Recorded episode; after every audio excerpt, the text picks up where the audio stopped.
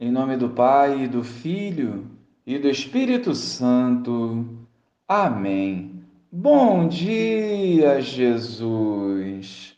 Ajudai-nos a renunciar a tudo o que não provém de ti e conceda-nos um coração decidido que luta contra o pecado e encontra fortaleza na tua palavra. Livrai-nos de todo o mal. Amém. Naquele tempo, disse Jesus aos seus discípulos: Não penseis que vim abolir a lei e os profetas. Não vim para abolir, mas para dar-lhes pleno cumprimento. Em verdade eu vos digo: antes que o céu e a terra deixem de existir, nenhuma só letra ou vírgula serão tiradas da lei, sem que tudo se cumpra. Portanto, quem desobedecer a um só destes mandamentos, por menor que seja, e ensinar os outros a fazerem o mesmo, será considerado o menor no reino dos céus. Porém, quem os praticar e ensinar será considerado grande no reino dos céus.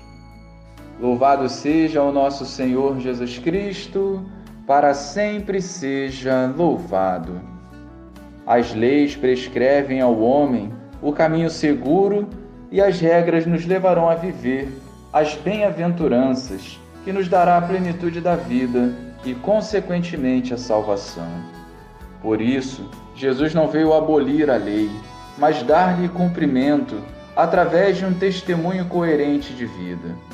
E como cristãos autênticos e disponíveis, temos a missão de viver os mandamentos e ir em auxílio daqueles que têm dificuldade de caminhar com Deus. A vontade do Pai deve ser superior à nossa própria vontade. Por isso, diante dessa palavra, somos encorajados a evangelizar, reavivando diariamente a nossa fé.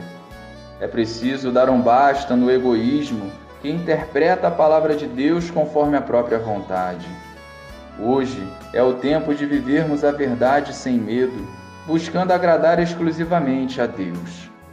Muitas almas estão se perdendo porque querem ditar as regras, desprezando os ensinamentos de Jesus.